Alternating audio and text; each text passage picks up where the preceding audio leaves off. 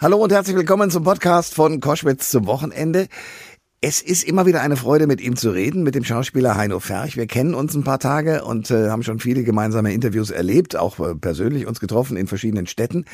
Jetzt gibt es eine neue Serie von und mit ihm. Äh, diese Serie umfasst sechs Teile, ist zu besichtigen in der ARD Mediathek. Die Saat ist ein richtiger Thriller, der sich um etwas sehr Realistisches rankt, nämlich darum, dass es äh, in Spitzbergen, also hoch im Norden, äh, fast am Nordpol dran, eine Art Kornkammer gibt mit allen Saatgütern, die auf der Welt hergestellt werden, unbehandelt sozusagen als Backup, falls wir Menschen so dumm sind, uns aus irgendwelchen äh, Regionen herauszuschießen und dort möglicherweise bestimmte Saatgüter gar nicht mehr vorkommen, dann kann man dahin gehen und sozusagen die Saat, die noch immer existiert, verwenden. Darum äh, kämpfen aber natürlich auch ganz viele interessierte Kräfte und daraus ist ein spannender Thriller geworden. Und wie der funktioniert und wie es Heino gefallen hat, das zu drehen, das erfahrt ihr hier. Der Thomas Koschwitz Podcast. Ihr hört Koschwitz zum Wochenende, jetzt mit einem großartigen Schauspieler, Heino Ferch. Comedian Harmonist, sage ich nur. Lola Rent, Der Tunnel oder auch Der Untergang sind nur einige der Filme, in denen er wirklich sehr erfolgreich mitgewirkt hat. Darüber hinaus war er ja in früheren Jahren Geräteturner. Das ist eine Sportart, die man seinem Körper auch heute noch ansieht. Und aufgrund seiner kurzen kurzen, fast nicht vorhandenen Haare, ähnlich wie bei mir, und seines markanten Gesichts allerdings, das ist dann doch deutlich anders als bei mir, wird er auch als äh, der deutsche Bruce Willis gerne mal bezeichnet. Heino, ich freue mich sehr. Herzlich willkommen. Hallo, grüß Gott, ich freue mich. Was für eine Intro. Ja, na, ich, ja, sehr gerne.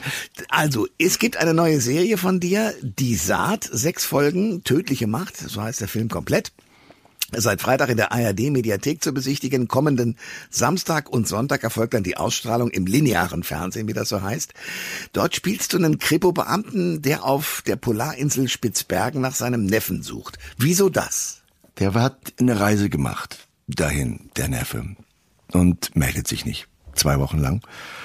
Äh, seine verstorbene Mutter, Todestag, er meldet sich nicht. Was immer der Fall war. Max Grosch und äh, Victor sind ähm, sehr eng miteinander. Victor hat Max ein Jahr vorher eine Niere gespendet. Der Max hatte ein Problem mit der Niere und brauchte eine Transplantation.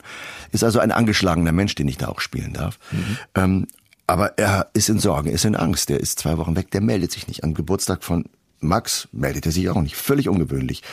Der Instinkt von Max sagt natürlich, äh, schlägt Alarm. Er bricht in seine Wohnung ein und und und äh, findet merkwürdige Dinge, Elektronikzeug, äh, was er denn im, im Kommissariat auf, auf, aufklären lässt. Was ist das? Was ist das? Und er findet ein großes Buch vergraben in einem in einem Balkonkasten unter Pflanzen, wo, wo eine Firma, Namen, Spitzbergen, Saat, chemische Formeln und so weiter, äh, Politik, wo, wo, wo äh, Parteien äh, drauftauchen. Also ein sehr komplexes äh, Geflecht von Informationen und dem und mit dem Buch unter dem Arm gesagt, ich muss dahin, ich muss dahin, da stimmt was nicht. Und das ist auch so. Okay, jetzt heißt äh, diese Serie Die Saat. Um welche Saat geht's denn? In Spitzbergen gibt es einen Interna den International Seed Vault. Das ist eine Samenbank. Da ist in einem Bergwerk, in einem Stollen, in großen Kammern, in, in Behältern sind ungefähr 800.000 verschiedene Saat Proben, Saat, 800.000 verschiedenes Saatgut äh, aufbewahrt im ursprünglichen Zustand, nicht genmanipuliert, gar nicht. Das ist von Reis, von Korn, von von alles, was man sich nur, was es an Saat gibt, hm. gibt es da. Es ist eine Art ja, Situation Null, wenn irgendwas ist. Backup für die Menschheit. Im Backup Grunde. für die Menschheit, für ja. die für Ernährung, für die Welternährung. Okay. Und das ist eine, ähm, eine ein, ein, ein, ja, eine, ein so ein Stollen und das finanziert von von Ländern da oben und auch von einigen Firmen. Es gibt, ähm, das muss man sich mal vorstellen, es gibt nur drei große Multikonzerne, die sich die gesamte Entwicklung, Forschung äh, und Produktion von Saat untereinander aufteilen. Dann hm. hofft man, dass es sehr verantwortungsvolle Menschen gibt, die da das Ruder in der Hand haben. Und ähm, der Druck, der wirtschaftliche Druck ist natürlich gigantisch und der politische Druck ist auch immens. Und darum geht es auch. Max fliegt nach Spitzbergen, nach Longyearbyen. Das ist, äh, wenn man, ich bin von München losgeflogen, das ist sechs Stunden gerade nach oben Richtung Nordpol. Ein paar hundert Kilometer weiter ist der Nordpol. Okay. Ähm, ins in die Arktis. Das ist eine magische Ecke dort. Ich habe ich hab da das ist ich glaube mit der magischste Drehort, den ich für meine Dreharbeiten je besuchen durfte. Das war ganz ganz toll.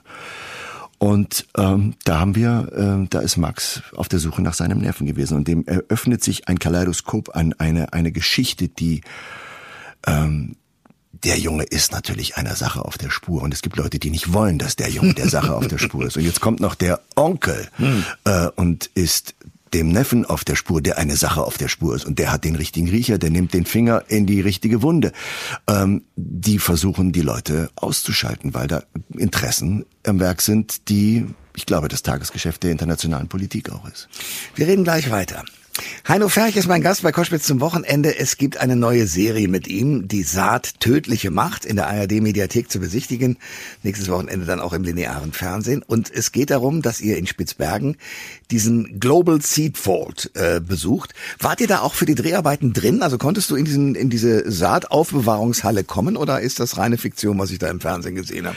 Das, was im Fernsehen zu sehen ist, ist in Prag gedreht worden, weil wir nee, klar, warum auch in Spitzbergen? Ne? Ja, es ist ja. alles viel näher. Man muss nicht alle hochfliegen. Ja. Wir sind an diesem Seedwall, wir sind draußen gewesen. Also der Regisseur und der Ausstatter, der Produzent waren da und hm. drin auch. Das hm. ist natürlich ein Hochsicherheitstrakt, aber ja. die waren drin kurz in der Vorbereitung und ähm, haben Bildmaterial auch gesehen. Also es wurde nachempfunden, aber wir haben ganz viel, was äh, was was auch in Spitzbergen innen ist, Polizeistation, Hotel, ja. das, das, das, das und das ist in Prag. 80 Prozent des gesamten Films ist in Prag gedreht worden, auch was in Brüssel, in der, bei der, in der Stadt der EU mit Politiker spielen eine Rolle, aufstrebende junge Politiker, die versuchen authentisch zu arbeiten, die versuchen für die Menschen was zu machen. Es gibt Lobbyisten, es gibt Interessen, die natürlich alle versuchen, äh, ihre Interessen durchzusetzen. Es gibt, ähm, äh, genau, es gibt, es gibt Chemiker, es gibt Leute, die an Saatmanipulation arbeiten, an dem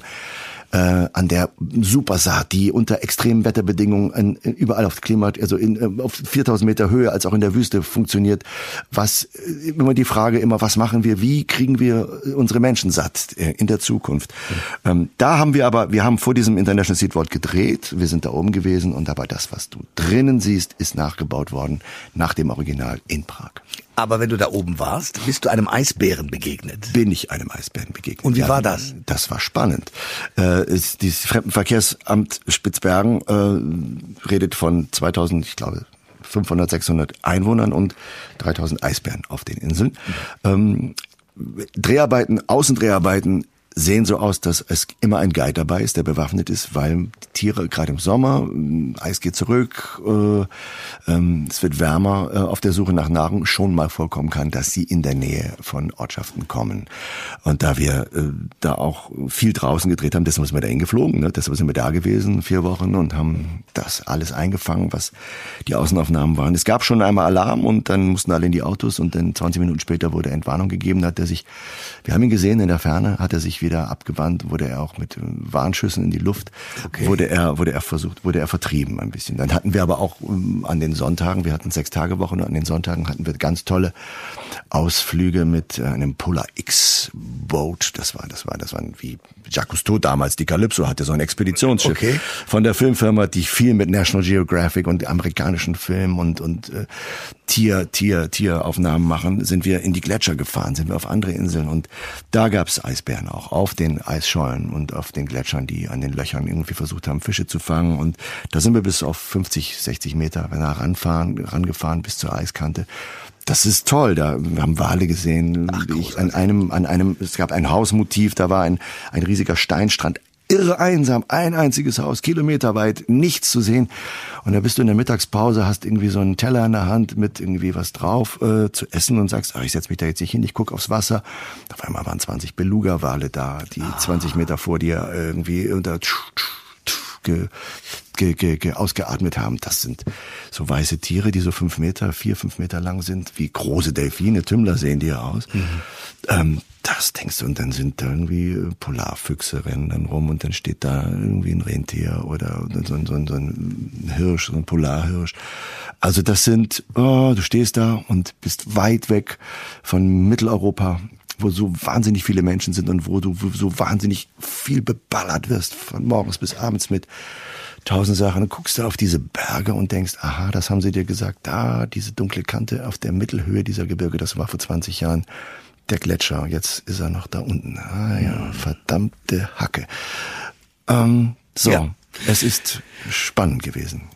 Heino Ferch, der großartige Schauspieler, ist bei Koschwitz zum Wochenende. Wir reden über eine neue Serie, die es in der ARD-Mediathek schon zu sehen gibt und die nächstes Wochenende auch im Fernsehen ausgestrahlt wird, im Linearen.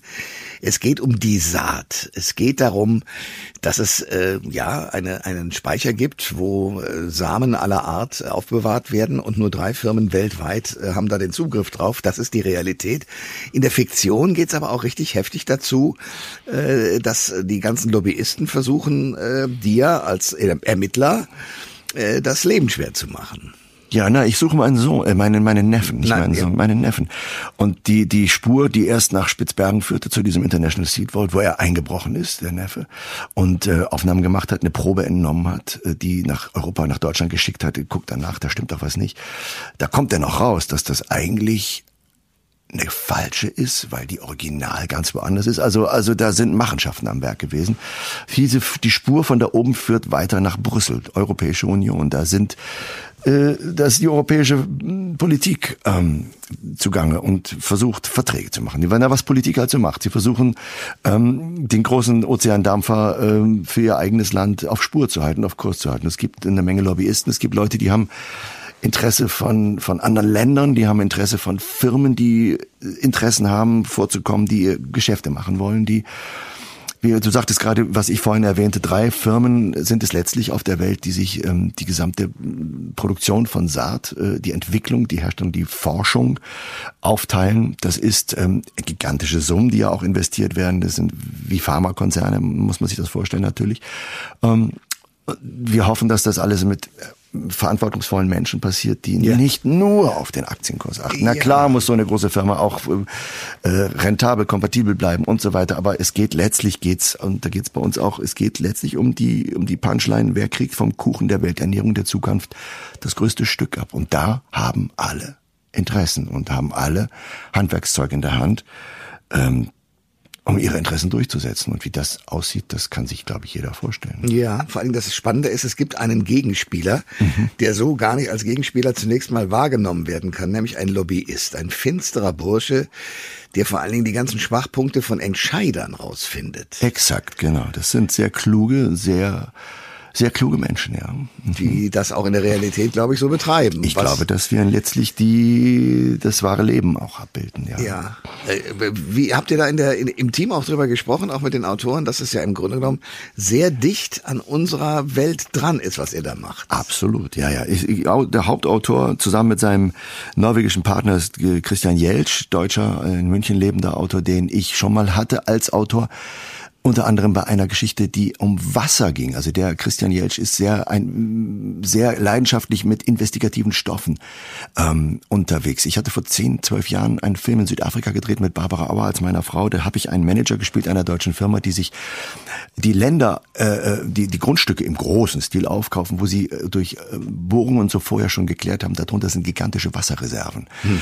Und letztlich ist das Thema. Dann wird meine Tochter, weil die die Bevölkerung da die, die, die sehen auf einmal Zäune um ein riesiges Areal und äh, verdursten teilweise, aber ähm, Konzerne, wie das überall auf der Welt äh, praktiziert wird, die gucken, wo sind die großen Ressourcen ob es seltene Erden sind, Wasser äh, und so weiter und so fort, die die man ausschlachten, die man nutzen kann, die man Öl, natürlich Gas, ähm, die man die man die man braucht für für für viele Dinge, die der Mensch braucht und äh, die das wurde damals äh, thematisiert und und durch eine Entführung meiner eigenen Tochter wurde das Ganze einfach auch in Frage gestellt. Was macht ihr da? Hm. Macht einen Zaun drumherum. Die Leute gucken drumherum und haben die leeren Wassertanks in den Händen und kommen nicht mehr ran an die Sachen, weil ein Konzern sagt, das gehört jetzt uns das Land und drunter sind eine gigantische Wasserreservoir. Ähm, das ist, was Christian Jelsch als Autor ähm, ähm, sehr auszeichnet, dass er diese Stoffe liebt. Und der hat auch maßgeblich diese, aus, ausgehend von diesem International Seed Vault und die Samenbank, diesen Thriller äh,